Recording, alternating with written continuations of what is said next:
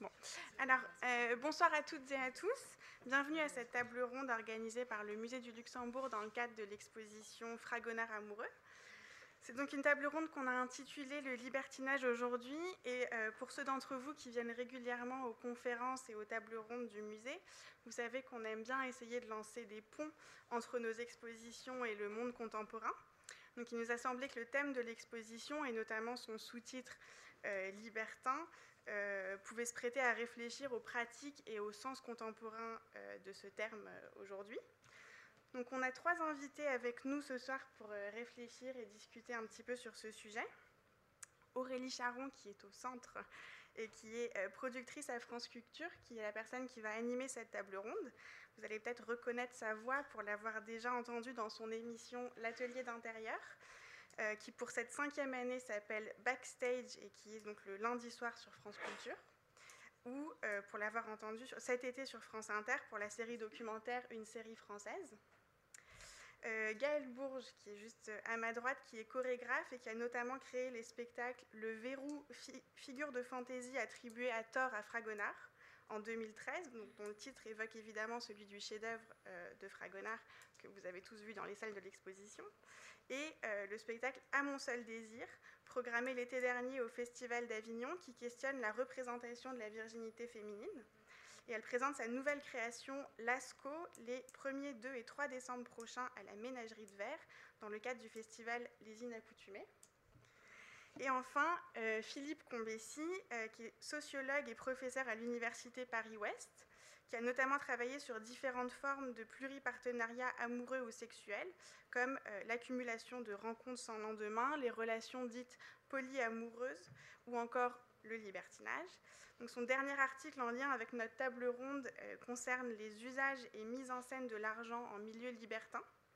Il a été publié dans la revue électronique Terrain Théorie et il est librement téléchargeable sur Internet. Et donc, si vous voulez lire, il s'intitule L'argent en milieu libertin entre mise en scène et occultation. Voilà, donc des profils euh, très différents qui vont apporter chacun un éclairage particulier sur cette question. Et euh, bah, je vais donc leur laisser la parole et je vous souhaite une très bonne soirée.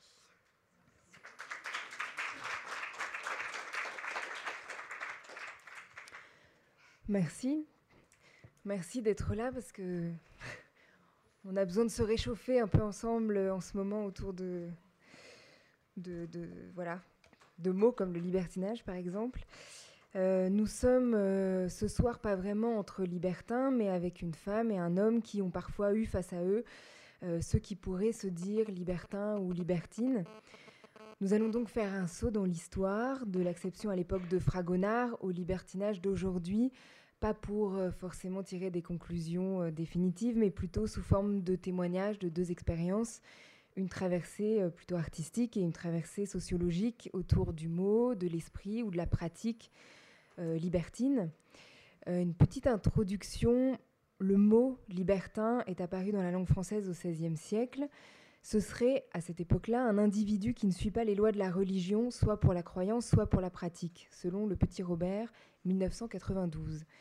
Selon ce même petit Robert, au XVIIIe siècle, le libertin devient celui dont les mœurs sont déréglées et qui s'adonne sans retenue au plaisir charnel. Dans l'étymologie latine, il y a déjà l'idée de la liberté et de l'affranchissement. Et c'est Baudelaire qui avait écrit La révolution a été faite par des voluptueux. Il y aurait donc un effet actif sur l'histoire d'un courant, d'une posture qui serait aussi une posture intellectuelle. La question, c'est donc aujourd'hui, dans l'imaginaire collectif, est-ce qu'on a séparé la liberté d'esprit et celle des sens? Est-ce qu'elle est toujours. Euh, est-ce que ça, se colle encore?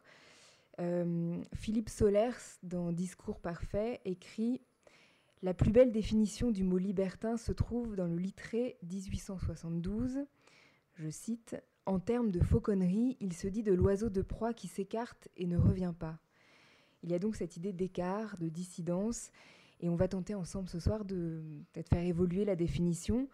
Est-ce que cette posture de libre penseur, plutôt masculine, plutôt bourgeoise, a été réduite aujourd'hui à une inconstance amoureuse? Est-ce qu'elle s'est ouverte euh, à d'autres milieux sociaux? Est-ce qu'elle s'est ouverte euh, Est-ce qu'elle est devenue plus féminine? Et puis à quel écart ça correspond aujourd'hui et, par rapport à quelles normes? Alors évidemment, on ne peut pas penser libertinage en dehors du temps, euh, il survient à des époques particulières.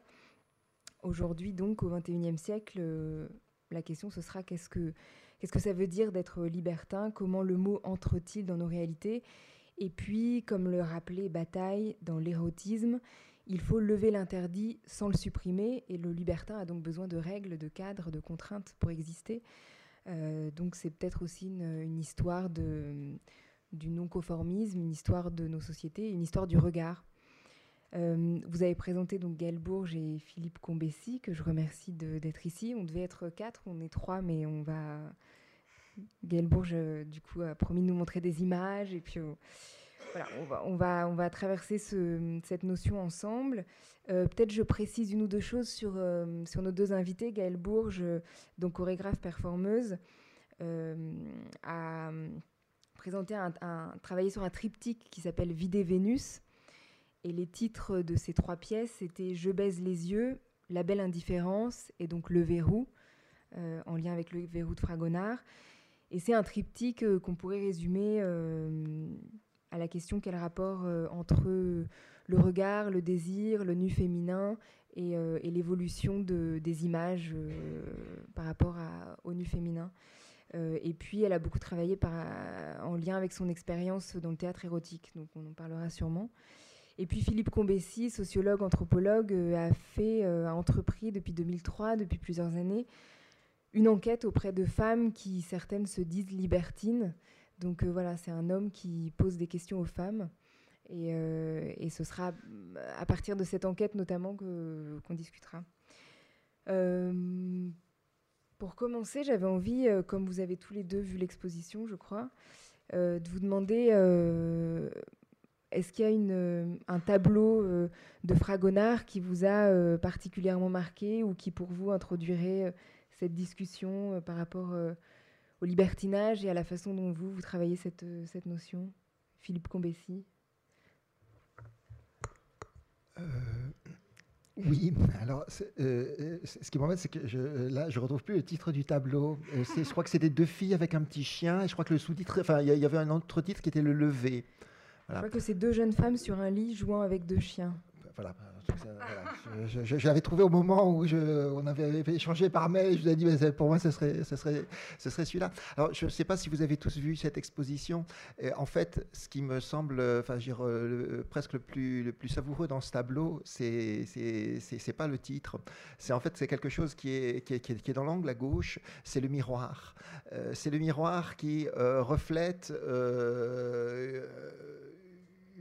un dos très élégant dont on a l'impression euh, qu'il est habillé, d'une personne qui est, habillée, donc qui, est dans l'ombre, voilà. et qui euh, en même temps fait, le pendant avec euh, un des rares tableaux de Fragonard qui montre un nu avec un sexe complètement, directement affiché, de surcroît complètement épilé. Et il m'a semblé que euh, ça avait plus à voir euh, avec euh, ce que les femmes que je rencontre qui se disent plus ou moins libertines que les tableaux où il y a des présences masculines et où là il me semble que c'est peut-être un tout petit peu un tout petit peu différent d'autres types. Voilà donc c'est celui-là qui qui, qui, qui, qui fait le plus penser. Gaël Bourges, peut-être une image pour commencer le tableau intitulé, je crois, Les Petites Curieuses. Je ne sais pas si vous voyez lequel c'est. C'est deux femmes très jeunes qui lancent des pétales de rose à travers une sorte de rideau.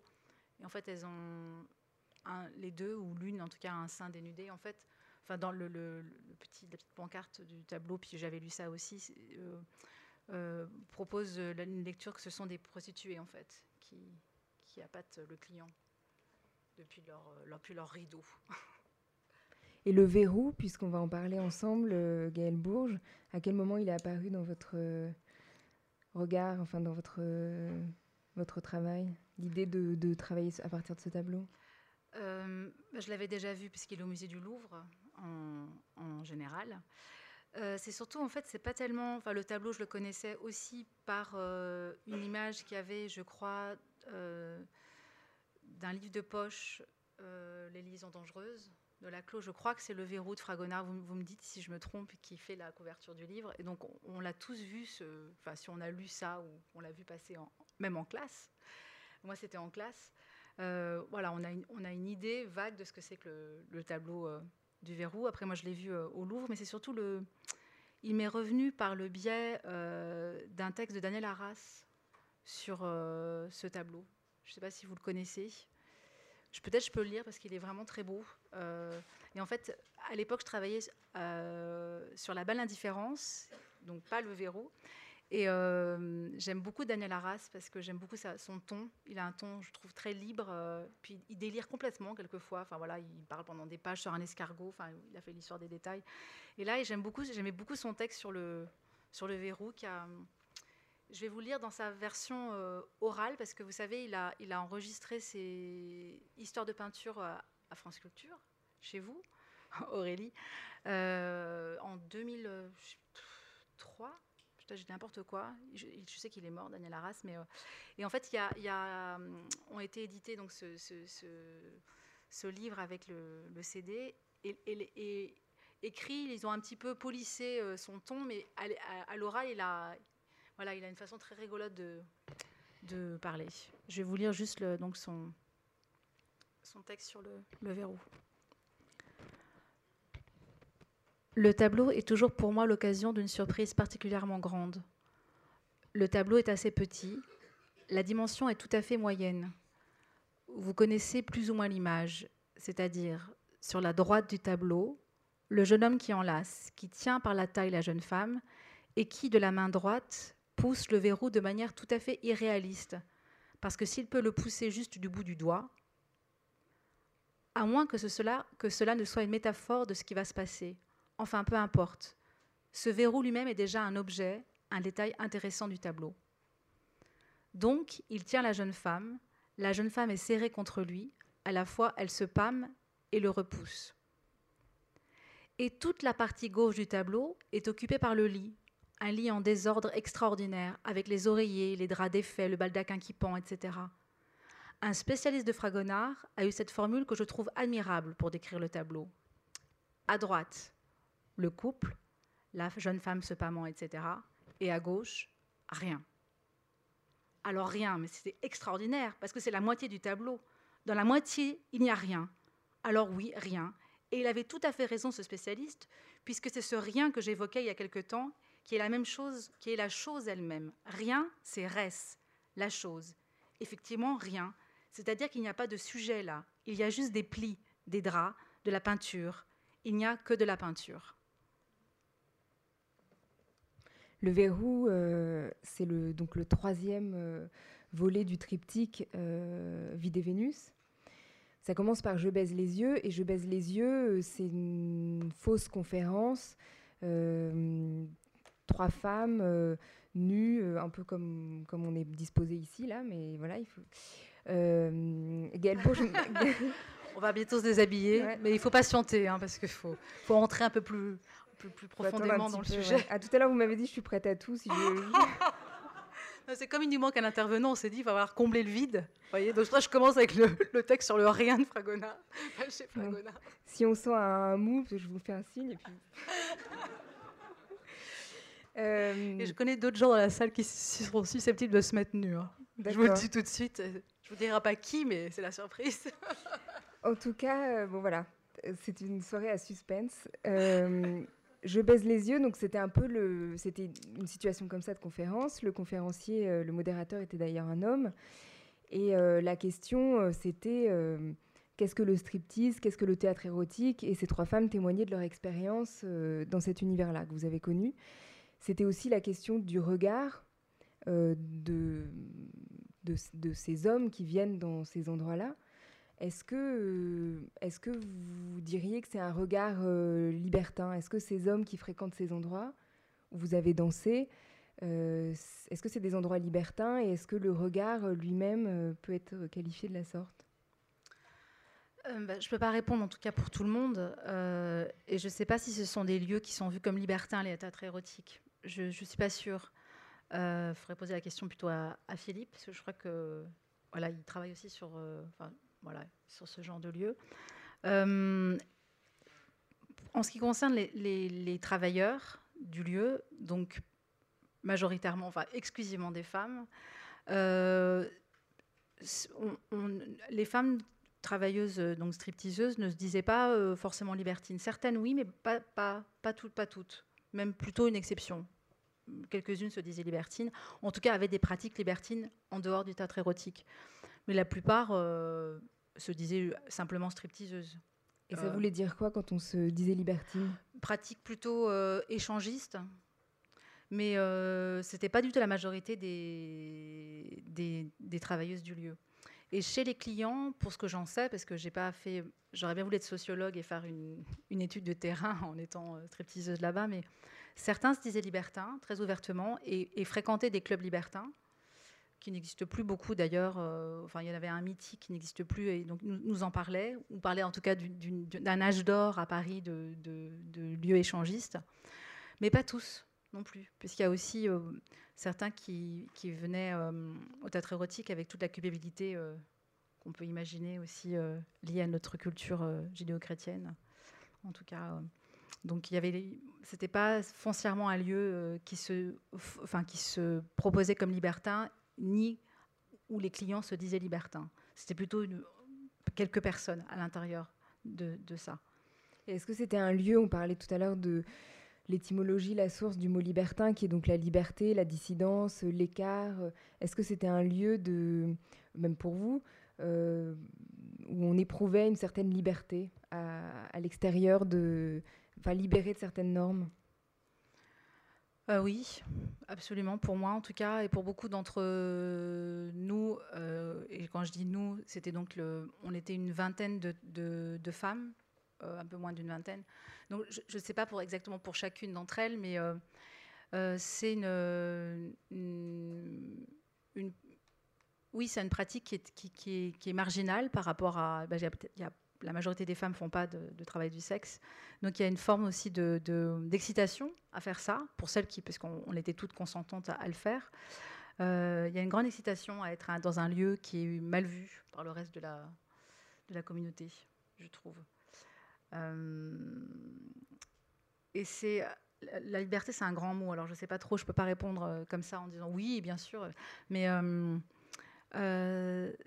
c'est un lieu, en tout cas, de. Les, anglophones ont ce mot empowerment. Et c'est vrai que j'ai vu, notamment chez les, femmes plus jeunes, enfin pour moi et pour beaucoup d'entre nous, euh, le, travail sexuel est un travail, Donc c'est une, façon de, travailler et donc de gagner sa vie euh, en, en, vendant des services sexuels. Et du coup, c'est vrai que euh, de le faire en plus en dissidence, ça peut être euh, assez fort comme expérience de, travail, en fait. Puisqu'en plus, on est mal vu et donc en même temps, voilà, on, gagne sa vie et on est, on est content de ce qu'on fait. Donc voilà, c'est un endroit d'écart positif, en tout cas dans, dans mon expérience, la mienne et celle de mes camarades. Et après, le fait de la déplacer cette expérience sur la scène contemporaine, enfin sur une scène euh, donc où on présente des spectacles de danse dans des lieux culturels, où vous mettez euh, ces expériences en parole, où vous racontez euh, en quoi ça, Est-ce que c'est une dissidence, ça aussi, de, raconter, de le sortir du lieu finalement où c'est caché, où on ferme, où, on s'est enfermé à double tour? Oui, je pense. Je pense que justement peut-être l'écart qu'on peut euh, volontairement faire, c'est d'ouvrir le verrou et de sortir dans, l'espace public, justement, puisque pour moi, tant qu'on fait ça derrière dans sa chambre à coucher, la porte fermée, mais il ne se passe pas grand-chose sur le plan politique. Dès lors qu'on revendique des travailleurs du sexe et qu'on en parle sur des scènes de spectacles plus normées, euh, effectivement, il y a une prise de parole qui peut être une prise de parole politique, par exemple. Euh, c'était notre, enfin, c'est ce qu'on a voulu faire euh, de façon modeste. Je veux dire, c'est pas, c'est pas non plus un spectacle qui est de façon très évidente, militant. Il y a même des féministes nord-américaines, je sais, on, on, a montré Je baisse des yeux au, Québec, qui ont trouvé que c'était vraiment qu'on était des traîtres parce qu'il y avait un, homme sur le plateau. Donc il y, a eu pas mal de, voix, discordantes sur ce, travail-là. Mais effectivement, ce qui, ce qui m'a sauté aux yeux, c'est que les gens ont souvent moi la première d'ailleurs, hein, j'avais jamais du tout travaillé dans, dans, dans, l'industrie du sexe avant. Euh, je n'avais pas vraiment d'idée sur la question. Et quand j'ai travaillé dans ce lieu pendant, c'était assez peu de temps en fait de ma vie, c'est deux ans et demi, hein, mais c'était c'est vraiment très fort comme comme euh, plongée. Je me suis rendu compte qu'effectivement euh, d'empêcher ce travail-là, et notamment, il, pose question pour les femmes. c'est beaucoup moins violent la, critique de la prostitution que ce sont des hommes. Et historiquement, la, critique de la prostitution des hommes, ça a été le fait qu'ils soient des homosexuels et pas tellement que finalement ils se prostituent. Pour les femmes, il y a vraiment une, longue tradition. Quand on interdit la, prostitution, c'est qu'on veut interdire le travail des femmes. Je caricature un petit peu, mais il y a quelque chose comme ça. Et donc d'être là, à cet endroit-là, et de et de dire qu'on est consentant de le faire, qu'on aime faire ce travail-là, que c'est un travail de service sexuel et qu'on veut être bien payé pour le faire et qu'on dit ça sur une scène contemporaine de danse, enfin, de danse par exemple, évidemment, ça, ça peut, ça ouvre le débat en tout cas. Mais voilà, il n'a pas toujours été très simple parce que euh, où on a choqué, enfin, où les gens ont simplement rigolé, trouvé ça très rigolo et puis ils n'ont pas du tout vu, euh, voilà, ils nous ont pris pour des clowns. Bon, c'est une possibilité aussi. D'autres, voilà, ont trouvé que c'était très gonflé, que vraiment on exagérait, et d'autres, euh, euh, notamment, euh, je, parlais de ces féministes américaines, enfin canadiennes en tout cas, ont trouvé qu'on était vraiment des, voilà, pas du tout féministes et que c'était et qu'on n'aurait jamais dû inviter un homme à la table dans notre conférence. Donc c'est varié. On va reparler avec Philippe Combessi, peut-être aussi de la monétisation de, de ce rapport-là de libertinage, mais ce qui est intéressant juste avant, euh, c'est que hum, Gaël Bourges, euh, quand on s'est parlé un peu avant la table ronde, vous me disiez euh, le libertin, c'est quand même une figure masculine, c'est très peu, voilà, et puis bourgeoise, et puis aristocratique, puis bourgeoise. Et finalement, on va parler pas mal de femmes ce soir, puisque vous vous en parlez, et puis le Philippe Combessi va parler de l'expérience féminine du libertinage. Est-ce que ça reste pour vous une notion, le libertinage masculine et bourgeoise aujourd'hui bah, En tout cas, dans les milieux euh, euh, euh, de mes amis, tout simplement, dont certains enfin, se revendiquent vraiment dans des pratiques queer et, pro-sexe, c'est-à-dire que, comme vous avez pu le remarquer, voilà, moi je, défends le travail de la prostitution, le travail sexuel en tout cas, comme travail. Donc évidemment, je suis plutôt amie avec des gens qui sont. Je pourrais être amie avec des gens qui sont contre, mais c'est vrai que c'est plus simple d'être amie avec des gens qui sont d'accord avec ça. Autrement, ça va être des soirées un peu trop mouvementées. Mais euh, on, parle, très peu, enfin, on n'utilise jamais ce mot libertinage. C'est pour ça que je, me demande à, quel point il n'est pas aussi euh, sorti du vocabulaire des gens qui sont militants aussi euh, des pratiques polyamoureuses ou échangistes. Enfin, voilà, il y a plein de termes pour, décrire des, des pratiques qui sont différentes d'ailleurs. Hein ou sadomasochisme, etc. Mais c'est vrai que j'entends quasiment jamais euh, le mot libertinage. Et peut-être aussi que c'est euh, volontairement pour euh, faire table rase de la figure historiquement prégnante, qui est le, on en parle dans Je baisse des yeux, le vieux mâle blanc hétérosexuel. VMBOH. VMBOH, on l'a appelé dans Je baisse des yeux. Et c'est vrai qu'en tout cas, au théâtre érotique, je savais que l'érotisme était, il n'y a rien de plus construit pour moi que l'érotisme. C'est tellement lié à l'histoire familiale, euh, sociale et culturelle de chacun d'entre nous euh, qu'évidemment, on n'est pas érotisé par la même chose les uns les autres. Mais quand on travaille dans, un travail du sexe, c'est évident. Je sais parce qu'on faisait des numéros lesbiens et, qui étaient d'une. Enfin, nous, on adorait faire ça, ça nous faisait rire, mais on faisait la, la, bonne et la maîtresse bourgeoise comme numéro. Euh, et les gens adoraient ça. Enfin, c'est la nonne et le curé. Et ça, ils adoraient aussi, euh, sauf un catholique qui trouvait que c'était un peu gonflé, mais quand même, ils revenaient voir le numéro à chaque fois. Voilà. Donc, je veux dire, on est le militaire, enfin, le, sergent avec le, soldat. Euh, enfin, c'est et ça, marche.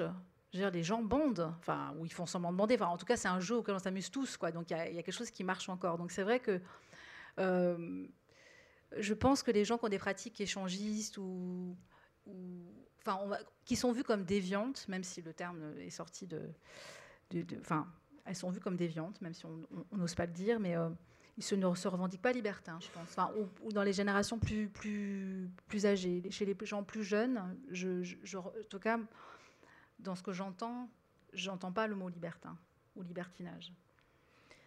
Philippe Combessi, euh, vous, vous entendez parfois le mot euh, libertine, mais certaines préfèrent épicurienne, aventurière. Alors, je vais peut-être lire juste pour vous introduire le, récit du. Non, c'est très. Il euh, n'y a rien de sulfureux, mais c'est le, le, début de cette aventure, de cette enquête auprès des femmes. Donc, c'est vous qui y parlez. En 2003, à la fin d'une soirée débat consacrée à la série télévisée Sex and the City, deux femmes m'ont proposé de les interviewer pour que je rende compte, m'a dit l'une d'elles, de la façon dont les Parisiennes vivent leurs relations sexuelles. La première, née en 1957, exerçant une profession libérale, avait commencé sa vie de débauche dès son adolescence et s'était éclatée ensuite en travaillant plusieurs années pour le Club Méditerranée.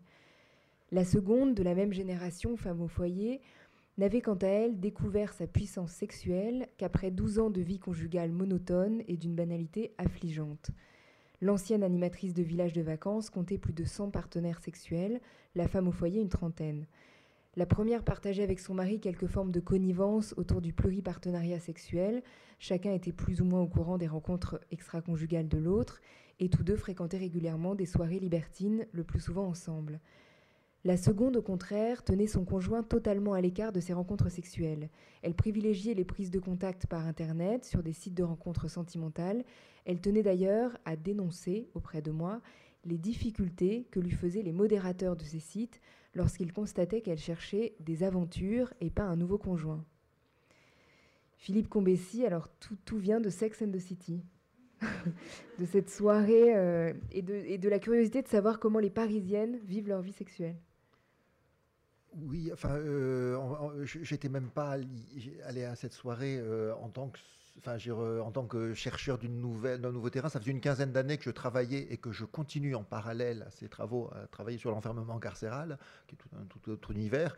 Et une de mes amies m'a dit mais il faut, que tu viennes, il y a des tas de choses qui se passent là euh, autour de cette série télévisée. Voilà, donc j'ai participé et, c'est un peu sur l'invitation de ces femmes et, même les euh, les plaintes certaines d'entre elles de dire mais on est maltraité, alors notamment euh, par les modérateurs de ces sites euh, sur lesquels euh, mais je marque je suis marié, je suis honnête, je marque et on me dit tu n'as rien à faire ici sur ce site, il y a des endroits pour ça, etc. etc. Alors qu'elle ne se sentait pas, j'allais dire, à, avoir un comportement abominable. Et c'est vrai que assez rapidement, donc c'était en 2002-2003, donc il y a une douzaine d'années, assez rapidement, avec un système euh, qu'en socio-anthropologie on fait pas mal, c'est le système boule de neige, c'est-à-dire qu'on rencontre une ou deux personnes qui, désirent nous parler, et puis à la fin de l'entretien on dit mais est-ce qu'on pourrait rencontrer quelqu'un de votre part, etc. Et donc, et, j'ai eu en fait deux réseaux qui assez rapidement se sont constitués, euh, une autour de pratiques euh, de rencontres sur Internet, donc de, femmes qui utilisaient Internet pour faire des rencontres. Alors, est-ce que c'est des rencontres parallèles à une relation de couple pour certaines d'entre elles? Euh, De fait, c'était relativement peu des rencontres pour se mettre en couple. C'est-à-dire que euh, celles qui n'étaient pas en couple l'avaient été et n'avait pas vraiment envie de recommencer à s'occuper des chaussettes, etc. etc. J'ai même rencontré quelques-unes, il y en a une dont, dans un de mes articles, je raconte un petit peu, qui, s'était inventé un mari. C'est-à-dire qu'elle racontait qu'elle avait un mari, euh, mais c'était pas vrai. Mais c'était une façon de tenir à distance les hommes qu'elle rencontrait, de façon à pouvoir euh, les rencontrer simplement de temps en temps. Ah ben non, mais sinon j'ai mon mari, je peux pas. Hein, ce week-end, non, je peux pas. Ah mais il y a un week-end de temps en temps. Alors comme ça, elle pouvait de temps en temps dire, bah, il y a mon mari qui est pas là. Donc euh, voilà. Donc c'est le, le, le premier, enfin, l'un des types de réseaux, donc c'est des, femmes euh, qui rencontraient et qui continuent.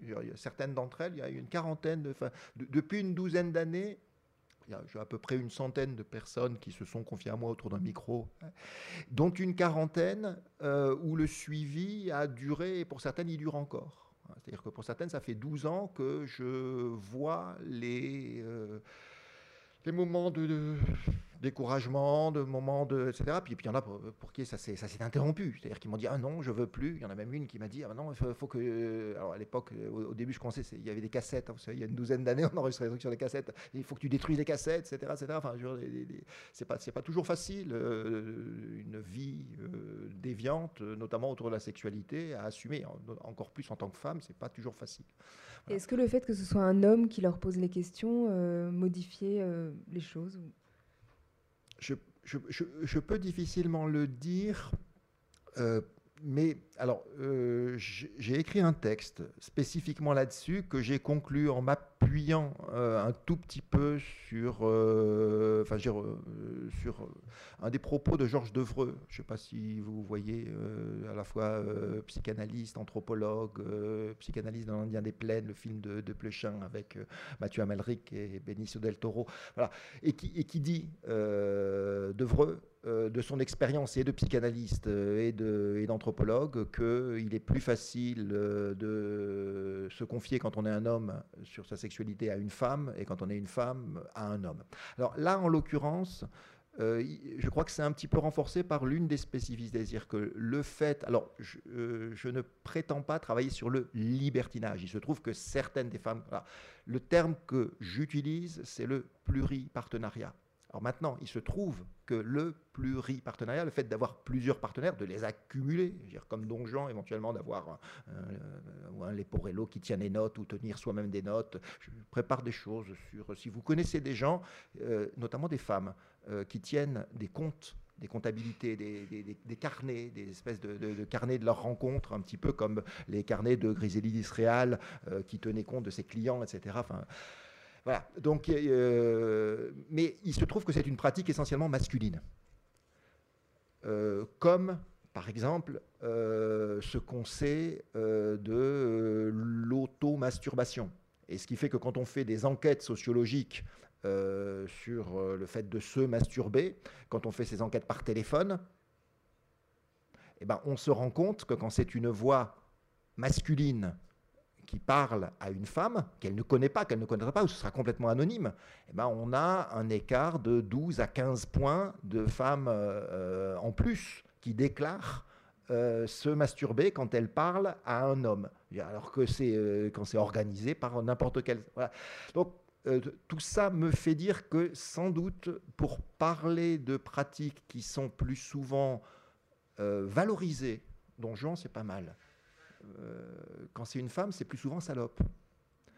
Donc quand c'est des pratiques qui sont plus souvent valorisées du côté masculin, une femme a peut-être un petit peu moins le risque de se sentir jugé que si c'était une femme qui l'interrogeait. Mais j'en sais rien. Je, euh, vous dis, c'est euh, ce qui me fait éventuellement dire ça, c'est ce qu'on sait euh, des enquêtes depuis une vingtaine d'années sur la sexualité, où on pose des questions sur la masturbation, sur l'automasturbation, et où de fait, les femmes à une voix masculine répondent plus facilement qu'elles se masturbent. Voilà est-ce que le terme euh, libertine revient souvent? Gaël Bourges disait finalement libertinage, libertine, c'est pas vraiment un, terme qu'on emploie. Euh, certaines se définissent comme telles. Euh, lesquelles et pourquoi? Qu'est-ce que ça veut dire dans leur, dans leur esprit? Alors, je crois que c'est un terme qui est assez vendeur. C'est-à-dire que je crois qu'une chanson qui dit je suis libertine, un site qui s'appelle nous libertins, point, je sais pas quoi, euh. Euh, donc, je, je, alors, je crois qu'il y a des, des personnes qui sont séduites par ce côté un peu, on pourrait dire un peu sexy du terme. De fait, euh, l'article dont vous avez lu une petite partie, euh, je l'avais, enfin, il, est intitulé euh, Le socio-anthropologue et les libertines, mais dans une première version, je l'avais intitulé Le socio-anthropologue et les baiseuses. Euh, il se trouve que euh, c'est pas forcément euh, l'auteur d'un article qui est maître du titre, c'est l'éditeur, euh, c'est et que une négociation, mais bon, je m'a convaincu qu'il valait mieux que je mette les libertines. Et alors une grosse différence entre cette population auprès de laquelle je travaille et la population carcérale, c'est que là, ce sont des personnes qui lisent mes articles. Alors que quand j'écris sur la prison, ni les personnes incarcérées, ni les personnes qui travaillent en prison, ça les intéresse rarement ce que j'écris. Là, ils lisent beaucoup, beaucoup, beaucoup. Ce qui, est aussi euh, pratique, c'est aussi euh, quelquefois inconfortable, ce qui est aussi, il faut, être... Et, quand j'ai fait lire un brouillon euh, de ce travail retravaillé à une des femmes qu'il avait vues, elle me dit, mais moi je préférais baiseuse. Moi je préférais baiseuse parce que libertine, c'est trop in, c'est trop, etc. En fait, ce qu'on fait, ça, a à voir avec des choses sombres et que je préfère les assumer, que c'est un peu crade, que c'est un peu, etc. Donc il y a, je, crois, plusieurs, euh, plusieurs tendances. Mais enfin, globalement, quand même, euh, qu'il s'agisse de femmes qui euh, accumule des rencontres euh, essentiellement hétérosexuelles, quelquefois bisexuelles, euh, sur Internet. qu'il s'agisse de pratiques, le deuxième type de pratiques, c'est les pratiques de sexualité collective, mais pas tellement vues du côté échangiste, c'est-à-dire pas tellement vues en couple, plus vues euh, soit en femme seule, soit en femme qui y va avec d'autres que leurs conjoints, si elles ne sont là, éventuellement euh, avec des membres de leur famille, un cousin, complice, euh, dont elles ne sont pas forcément amants. vous voyez, ou soit entre copines. Voilà, donc c'est plutôt là. Et, et là, le terme libertin est quand même assez souvent utilisé, euh, croisière libertine, soirée libertine, etc. Je lis un, témoignage que, vous citez. Euh, Marthe, bordelaise, 38 ans, profession libérale, redevenue célibataire après 5 ans en couple, indique Pour moi, le mot libertine renvoie à l'absence de lien, de suggestion. J'ai choisi de vivre ce type de vie, ça me regarde, c'est ma liberté. Maintenant, je suis redevenue célibataire, c'est vraiment ce à quoi j'aspire le plus, n'avoir de, n'avoir de compte à rendre à personne. Elle dit avoir commencé le libertinage à 30 ans et sa vie en couple a été vécue comme une parenthèse pendant les trois premières années. Elle ajoute Après, j'ai craqué, c'était trop, pénible cette pression, il me surveillait, il me pistait, c'était vraiment terrible. Et pour lui, sortir en boîte libertine, c'était exclu. Pour lui, les femmes qui sortent là, c'est des salopes. On retrouve les termes libertin et libertinage dans les publications d'adeptes de ce type de pratique, cette insistance sur l'absence de contrôle masculin sur la vie sexuelle et même de façon plus générale, le lien de suggestion évoque le concept de femme non liée, de sexualité de la femme non liée. Ça rejoint un peu le. Bah, c'est ce que j'ai écrit. non, mais l'idée d'écart, de, dissidence ou de liberté qui, qui est quand même euh, reste au cœur de, de, de, la pratique. De recherche de liberté, oui. Quelque chose qui me semble intéressant quand même à souligner, c'est que en ce qui concerne ces, pratiques, s'il s'agit de pratiques sexuelles, de pluripartenariat, euh, c'est semble-t-il assez rare, notamment pour les femmes, d'avoir ce type de pratique pendant toute sa vie. Euh, c'est à certains moments, souvent plutôt qu'à d'autres, alors, il y a plusieurs façons d'organiser ces moments. Quelquefois, euh, c'est à juste un moment. Alors, parmi les moments privilégiés, il y a la fin de l'adolescence, le début de l'âge adulte. Entre 17 ans et 24 ans, on va accumuler plusieurs partenaires. Et puis, à 22, 23, 24, on commence à se caser. Et puis ensuite, plus rien du tout. Et on entend C'était euh, une espèce d'initiation Autre moment un peu particulier, c'est euh, après une vie conjugale pendant 12 ou 15 ans, euh, qui s'interrompt, euh, on a l'impression d'avoir été trompé, en tout cas c'est comme ça qu'on est, on rejette souvent sur l'homme la faute, hein, la, plupart du temps c'est comme ça que ça m'est présenté. Bon. Et ensuite on va développer pendant quelques années des comportements de pluripartenariat en étant assez rapidement, au bout de euh, un an, deux ans, rattrapé par euh, le réseau familial, les copains, copines. Bon, ben, maintenant, il faudrait que tu te casses quand même un petit peu, tu vas pas euh, continuer comme ça. Et puis, il y a des personnes qui, qui, alternent entre des phases de pluripartenariat et puis des phases soit d'abstinence complète, soit de vie, j'allais dire, conjugale, plutôt, on pourrait dire, exclusive, avec un, seul partenaire, et puis de nouveau un pluripartenariat quand on se sépare. Et ce qui me semble intéressant là, c'est que euh, avec ce suivi que j'ai depuis déjà une douzaine d'années, j'en ai plusieurs qui sont un petit peu avec ce système où en fait elles alternent des phases où on est en couple pendant, euh, ça dure 18 mois, ça dure 2 ans, et puis ça se sépare, et quand on se sépare, on va y avoir multiplication. Et à chaque fois qu'elles passent de l'un à l'autre, qu'elles passent de mode de vie à un autre, elles me le présentent comme maintenant je me sens libre. Alors soit maintenant je me sens libre après une vie de couple, soit maintenant je me sens libre après une vie, j'allais dire, de multiplication euh, forte. Euh, voilà. Et maintenant, ah bah, c'est mieux, je me sens libre, tranquille, une relation de couple, c'est, je me sens moi-même, alors que sinon j'étais obligé. Et, ça, ça me semble intéressant. Ça me semble intéressant qu'on a, à travers une hésitation de façon d'articuler une forme de relation euh, suivie, avec une implication affective forte, ou euh, de façon d'être... Ben, une forme de quête de liberté, mais je ne sais pas, et enfin en tout cas, elles ne me disent pas, la liberté, elle est là ou là à chaque fois, c'est bah, maintenant, je, me sens mieux, je me sens libre, je me sens moi-même.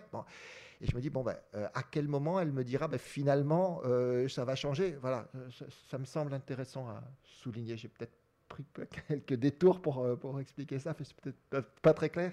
pas. Non, non, je crois que c'est très clair. Il y a un nouveau mot, le polyamour, qui est aussi encore autre chose, qui est apparu il y a quelques années. à quoi ça renvoie?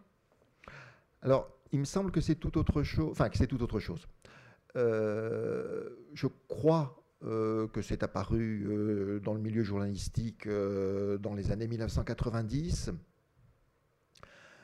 Il y a apparemment deux façons féminines d'envisager le polyamour. Une que je connais pas du tout, parce que je n'ai pas de réseau là, qui est une façon de l'envisager sans homme et donc euh, où les hommes sont complètement exclus. Euh, c'est des relations débarrassées de euh, la domination masculine telle que c'est présenté, et où s'il n'y a plus de domination masculine, nous dit-on, il n'y a plus de jalousie. ce qui me semble pas aussi évident que ça. J'ai pas l'impression que ce soit la domination masculine qui forcément entraîne la jalousie. Euh, mais il faudrait voir. De fait, euh, les types de relations polyamoureuses dont on me parle sont des relations bi ou hétérosexuelles, mais pas exclusivement entre femmes. Hein. mais je sais que, ça existe, je connais quelques collègues qui travaillent là-dessus. Alors, sur les relations euh, qui sont dites polyamoureuses, la, l'insistance forte est mise sur une espèce d'honnêteté dans la relation. C'est-à-dire, c'est pas forcément euh, aller voir ailleurs, mais c'est, si on a envie d'aller voir ailleurs, ne pas hésiter à en parler. Et euh, je me rappelle euh, une femme qui est en couple dans une relation polyamoureuse avec son mari, qui est lui-même dans des relations polyamoureuses, là, et qui me disait euh, est-ce que tu sais euh, le, le, comble d'une relation polyamoureuse, en fait, c'est euh, pas c'est pas l'adultère parce que ça, mais c'est se mentir. C'est ne pas avoir dit à l'autre que ça, c'est pas acceptable. On peut pas accepter dans une relation polyamoureuse de se mentir. Là où on pourrait dire la norme habituelle dans les relations parallèles, c'est au contraire de euh, respecter l'autre en faisant en sorte qu'il ne le sache pas trop. Voilà. Donc on pourrait dire les polyamoureux, c'est plutôt euh, inverse cette espèce de norme de communication au sein de la relation amoureuse en disant si on a éventuellement envie de quelque chose, si on veut, ah, euh, il faut le dire, il faut se le dire entre nous, il faut voilà parce qu'on n'avait pas parlé avec Aurélie, je vous ai un peu montré comme ça de façon sauvage.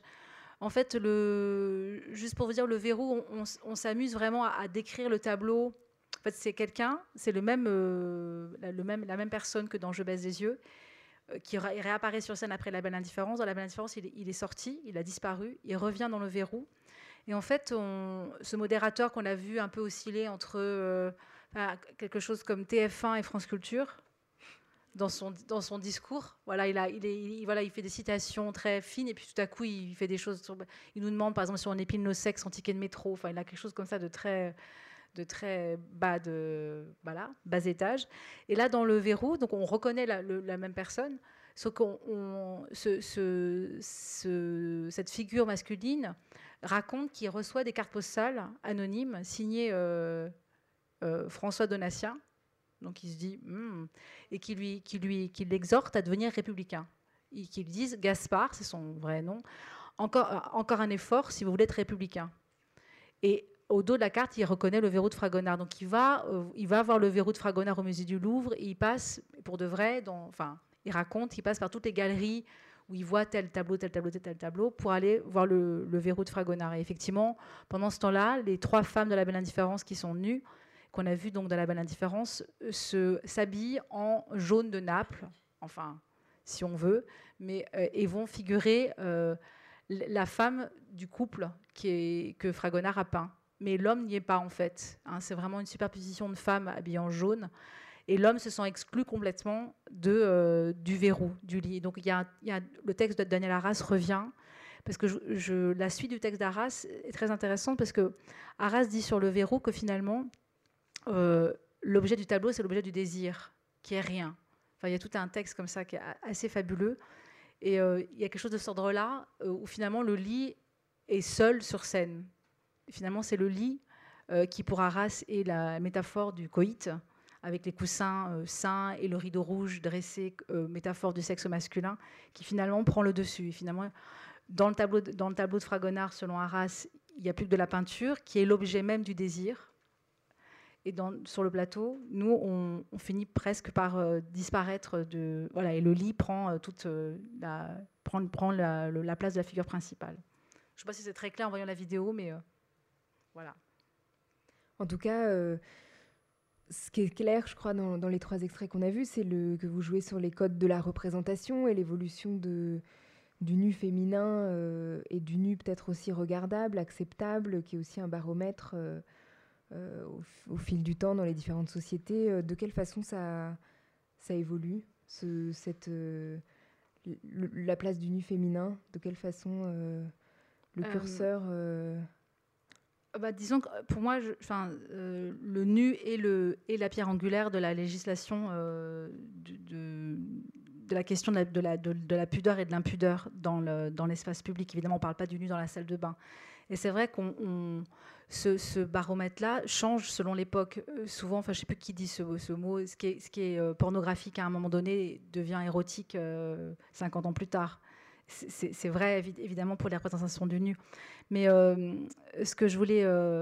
Enfin, pour revenir plus, plus, spécifiquement sur la question du, libertinage, et, bah, ce que disait Philippe sur le, le fait qu'il travaille sur des femmes libertines, Peut-être aussi de, se dire libertine, c'est presque un euphémisme, pour ne pas dire baiseuse, par exemple. Mais c'est vrai que la sexualité des femmes, et notamment au XVIIIe, euh, avant, bien sûr, avec les sorcières, mais au XVIIIe, on, ce, qui est, intéressant, c'est qu'à la fois, il y, a, un moment de libertinage, et puis la Révolution arrive, et c'est fini.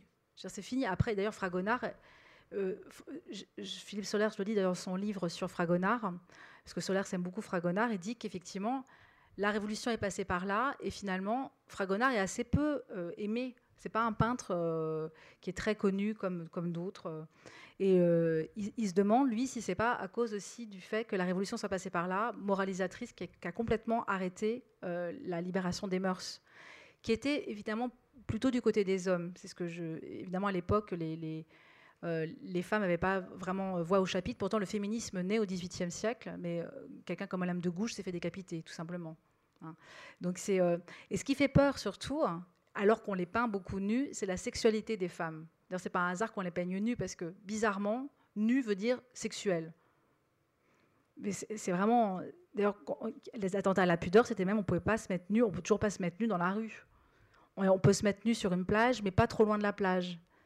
Il y a, toute, une, toute une, juridiction assez intéressante comme ça. On peut être seins nus que, à quelques mètres près de la plage. Dès qu'on dépasse une rue, on peut, on peut être verbalisé par, par les agents de police. Donc c'est, et je pense que ce qui est, ce qui est,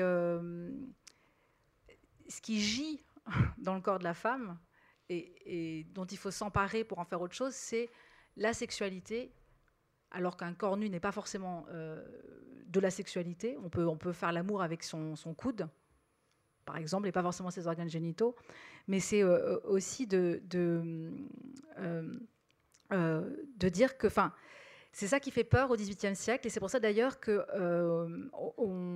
l'espace privé domestique où la femme va être recluse est inventé au XVIIIe bizarrement. Et euh, justement, quand les, femmes, euh, notamment aristocrates, qui, font, qui tiennent salon, etc., finalement, vont, avoir complètement euh, vont être reléguées dans l'espace domestique après, codifiées par le code civil de Napoléon. Hein. Et d'ailleurs, la, pornographie est un, enfin, et, les termes d'attentat à la la pornographie datent du code, pénal de Napoléon. Donc c'est vraiment après la Révolution. Donc tout ça se passe au XVIIIe. Donc à la fois, il y, a, un essor du libertinage qui est plutôt du fait effectivement d'aristocrates plutôt blancs, plutôt euh, voilà, cultivés. Mais tant mieux, je dirais. Moi, je ne suis pas du tout contre, euh, puisque c'est les hommes qui avaient le pouvoir, tant mieux, tant mieux que les hommes baisent et le disent et écrivent là-dessus. Les femmes en profitent au final. Mais c'est vrai que les femmes ont, voulu en, profiter euh, aussi. mais on a eu toujours, et c'est pour ça qu'aussi que les prostituées sont si stigmatisées, les prostituées femmes, c'est qu'on a peur de la sexualité des femmes et que donc du coup, euh, le marquis de Sade et, et de la Bretonne avant ont même pensé, puisque les femmes ont des sexualités troubles, est-ce qu'elles font peur, autant qu'elles soient toutes des putes. Et donc il y a vraiment des textes théoriques sur euh, euh, une invention, je ne sais plus, peut-être peut vous connaissez mieux, Philippe, ça, les termes, c'est... Il y a le, un, parti, enfin je ne connais plus les noms exacts, mais il y a vraiment eu une idée de créer des des bordels publics, en fait, de services publics où toutes les femmes seraient, seraient rassemblées pour être offertes aux hommes. Donc c'était une, manière de, régler le problème de la sexualité des femmes. Et ça, c'est un côté de, l'arc, et l'autre côté, c'est le mariage. Et le mariage civil, c'est 1794, je crois. Donc on était foutus, quoi. Je veux dire, c'est vraiment, il y a quelque chose de cet ordre-là, c'est qu'avant, il y avait le mariage religieux, et on a institué le mariage civil.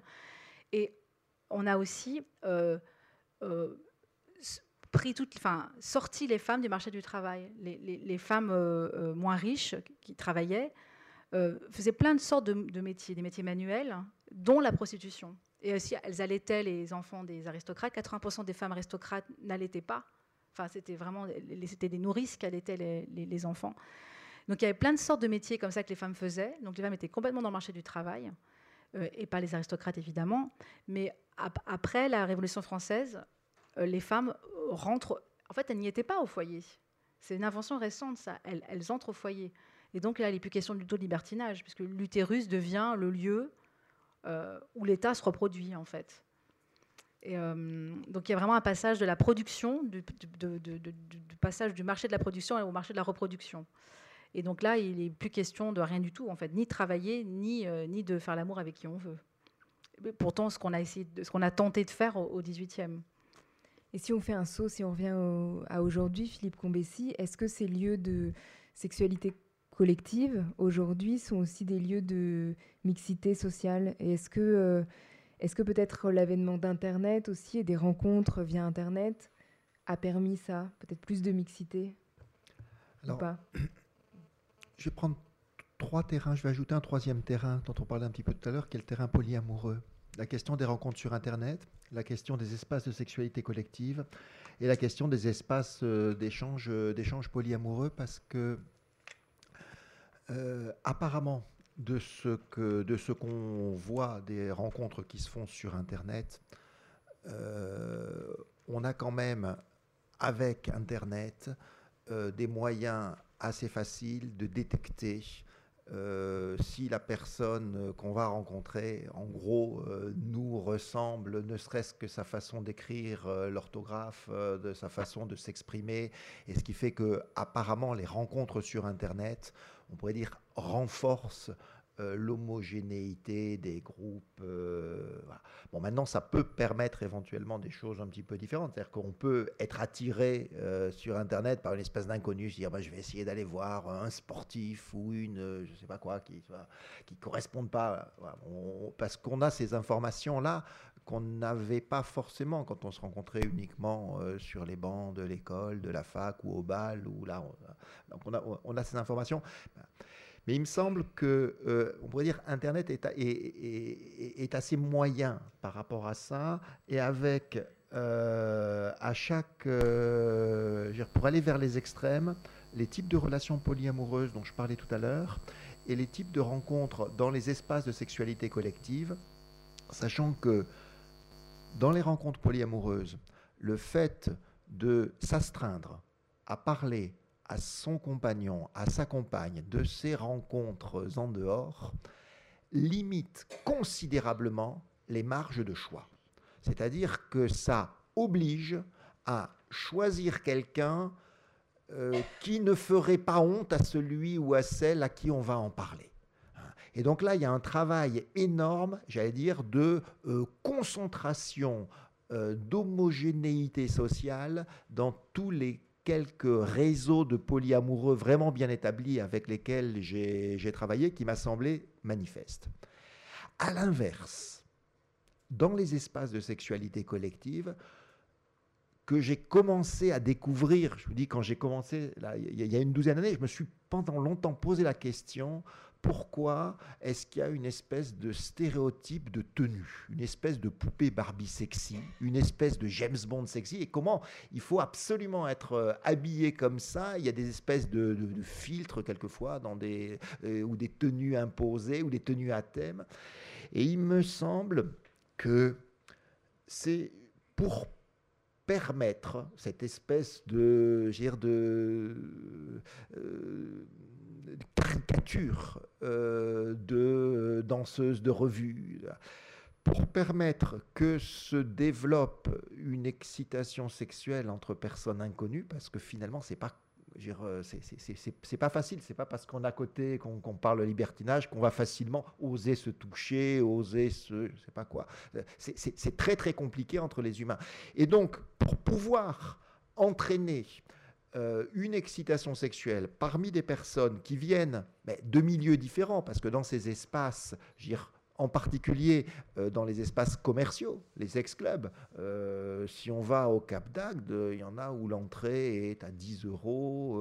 en région parisienne, c'est un petit peu plus cher. Mais enfin, il y a quand même une possibilité de mixage social très très important qui rend possible des stratégies d'ascension sociale et j'ai rencontré plusieurs femmes qui m'ont expliqué comment elles fréquentaient telle boîte dans lesquelles on sait qu'il y a des gens euh, des milieux de la pub, euh, des milieux de la télévision, des milieux, etc.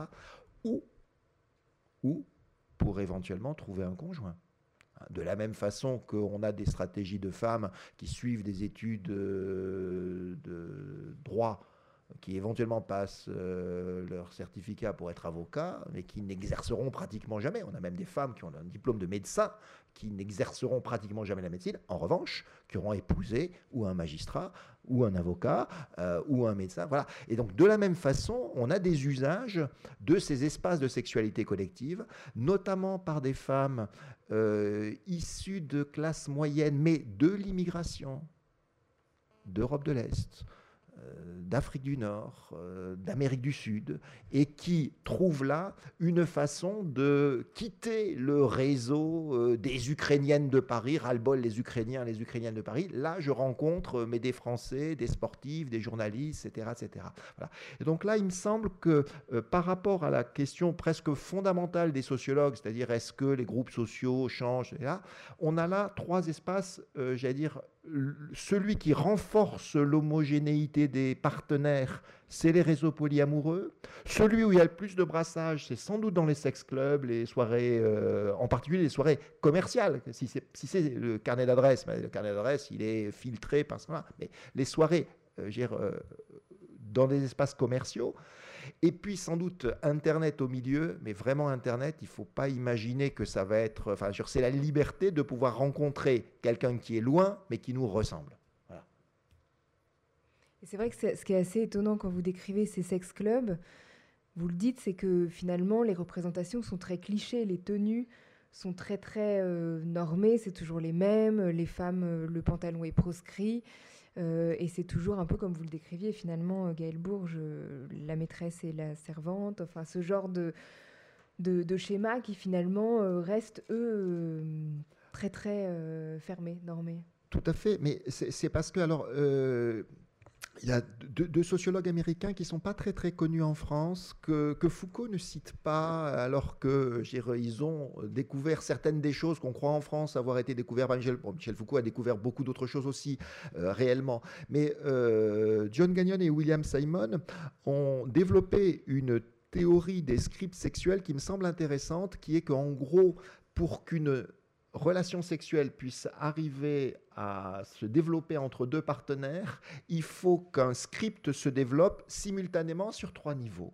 À la fois le niveau intrapsychique, c'est-à-dire qu'il y ait quelque chose dans la relation qui est à voir avec un fantasme qui est en chacun d'eux, un niveau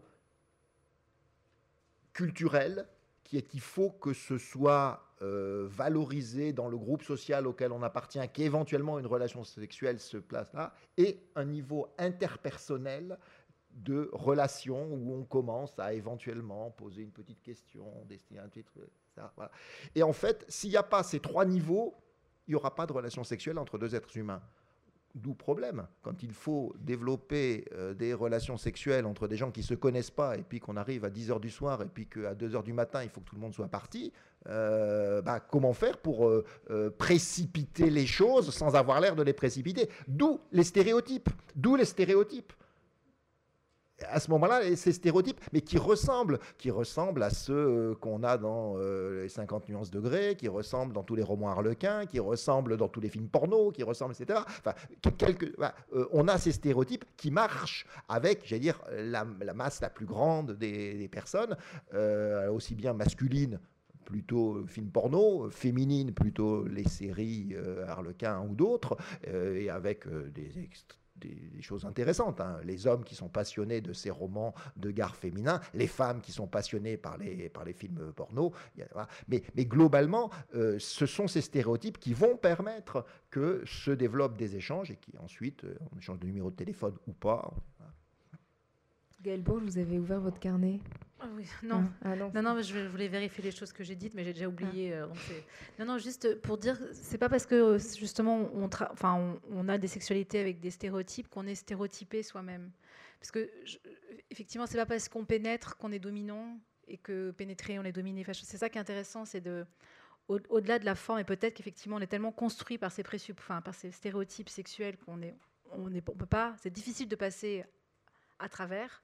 Je pense que c'est possible, mais il faut peut-être du temps aussi pour nous décontaminer les cerveaux. Mais, c'est ce que disent beaucoup les gens qui font l'amour euh, entre partenaires de même sexe. heureusement d'ailleurs, c'est plus trouble que ça. Et même dans le, théâtre érotique, qui est très caricatural de la, de la sexualité hétéronormée, euh, hétérofliquée, comme on disait dans les années 70, c'est que par exemple, certains clients qu'on voyait en salon privé, euh, qui sont donc des récits que vous avez entendus dans la balle indifférence, donc on les voyait en, tête à tête, justement, était tout à fait intéressant à, entendre parce qu'ils euh, euh, pouvaient raconter qu'ils avaient fantasmé sur des choses auxquelles on ne se serait jamais attendu. Et certains avaient des pulsions, pour reprendre un terme de, Freud, totalement homosexuelles, par exemple, tout en venant voir des femmes faire du striptease. Donc c'est heureusement d'ailleurs que sous les stéréotypes, il y a des voix autres euh, qui font qu'on n'est pas juste euh, une femme dominée et un homme dominant, parce que je ne sais pas trop ce que c'est qu'être une femme déjà ou être un homme. Je pense que c'est beaucoup plus flou que ce qu'on veut bien le, enfin, le dire ou, penser. Comme on s'approche de que le temps avance, je voulais juste, vous avez apporté euh, chacun votre petite bibliothèque, enfin quelques quelques livres sur la table. Est-ce que vous pouvez juste en dire un mot, peut-être, Philippe Combessi euh, euh, je sais pas. Oui, euh, je, il, m'a semblé intéressant que quand Catherine Millet a sorti La vie sexuelle de Catherine M, je pense que le couple de Catherine Millet et Jacques Henrique a reçu euh, des dizaines et des dizaines de lettres euh, d'injures pour les deux en disant comment vous pouvez vous comporter comme ça, une femme, et puis vous, une femme bien comme ça, et comment vous pouvez vous, monsieur, euh, accepter que votre compagne, etc. Et qui s'est senti obligé, obligé de répondre par cette, ce livre comme si notre amour était une ordure alors, euh, d'une certaine façon, avec euh, l'implication sexe égale amour, sexe implique amour, ce qui n'est pas toujours aussi évident que ça, même si dans notre société actuelle, le sexe a à voir avec la vie de couple et la vie de couple a à voir avec l'amour, mais c'est relativement récent. traditionnellement, la vie de couple, ça avait à voir avec les familles qui décident d'unir les deux là pour telle et telle raison, et l'amour vient après. Euh, éventuellement. Et là, ça m'a semblé intéressant de voir, et, peut-être même, on peut se demander si quand elle-même a écrit ensuite Jour de souffrance, ça n'a pas été, j'allais dire, comme une espèce de, de, réaction par rapport à la façon dont avait été reçue euh, ce, cette vie sexuelle de Catherine M. Donc voilà, voilà, voilà ce que j'avais amené. Bon, puis sinon, euh, si, ça vous amuse de, lire des choses, euh, si dans ce numéro Sexualité négociée, on a réuni, donc c'est un numéro de la revue Ethnologie française, mais enfin on peut le trouver de façon.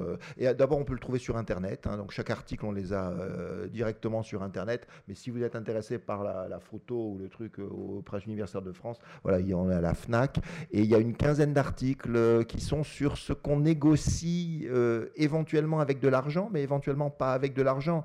Euh, l'un des articles que j'ai écrit s'appelle Quand une femme aime plusieurs hommes, le dire ou le taire. Donc là, on négocie de la communication. Vous voyez, euh, bon, il y a aussi euh, des choses sur les actrices. Comment ça se fait que les actrices, enfin, euh, les tournages de films X, on a, on, a, parlé de travailleurs du sexe, mais on n'a pas parlé de tournage de films X. Comment ça se fait que, enfin, tournage de films X, c'est un des seuls endroits où les femmes sont beaucoup plus payées que les hommes?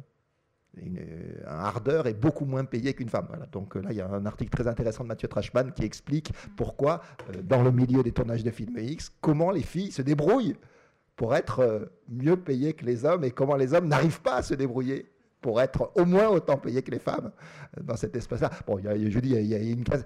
Si, un article aussi très intéressant de Laurie Benet qui m'a rappelé ce que, enfin, à quel j'ai pensé, qui est une de mes anciennes étudiantes qui est allée travailler comme modératrice chez Mythique euh, pour faire un travail euh, sociologique sur la façon dont il travaille et qui rend compte là sociologue de, ce travail, et où euh, sur la question des filtres, alors Mythique, vous voyez ce que c'est, c'est une entreprise de, rencontres sérieuse, hein. Et sinon, sinon, on se fait évincer.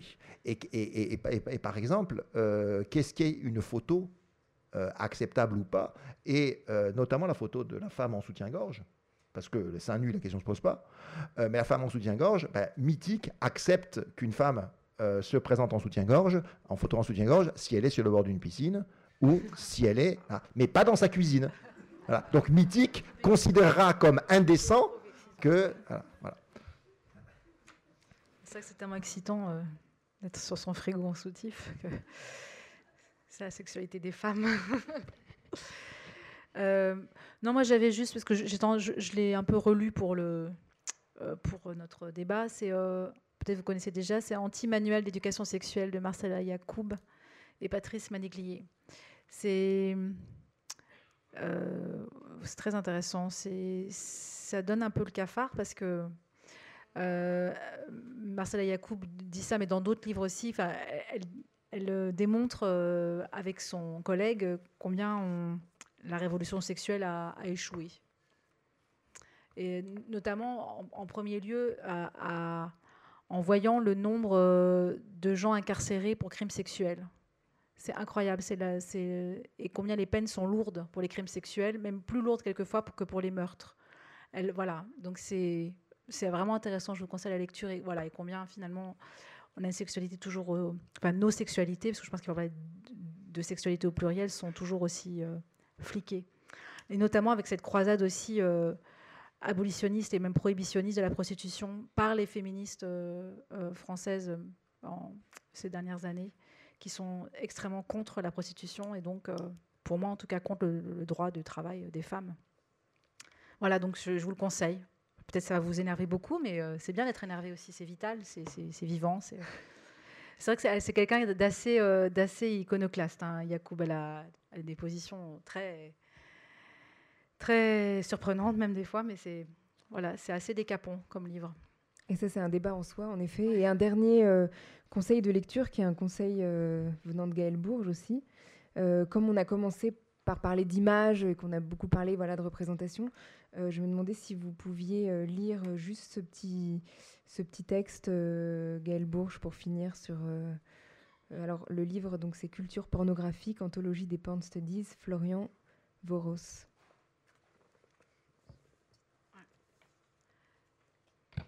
1878. Les séries équines de Muybridge, en étudiant le cheval, on comprend comment le hardcore a pu suivre l'invention de la photographie. Il y a l'ombre fascinante d'un muscle encadré par les flancs. Il y a une question, une question savante, celle de savoir, lors d'un saut, à quel moment la poitrine de la femme atteint son point culminant. Dans les premières études chronométrées, la lumière dévalait les seins comme une avalanche. Il y a la question du temps. Il y a une exactitude sépia.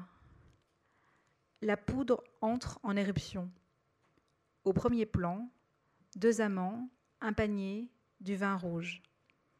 À l'arrière, on chronomètre un pur sang couvert d'écume.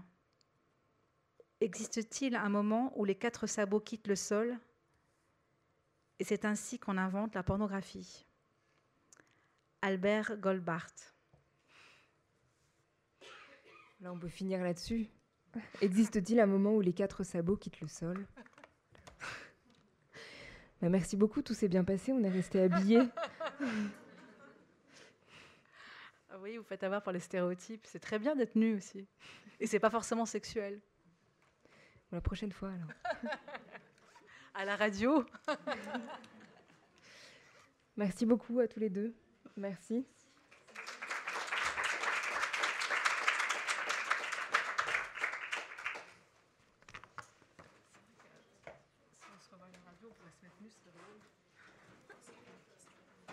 Ah oui, pardon, je sais pas si. Oui. Il paraît que si vous avez des questions, vous pouvez les poser.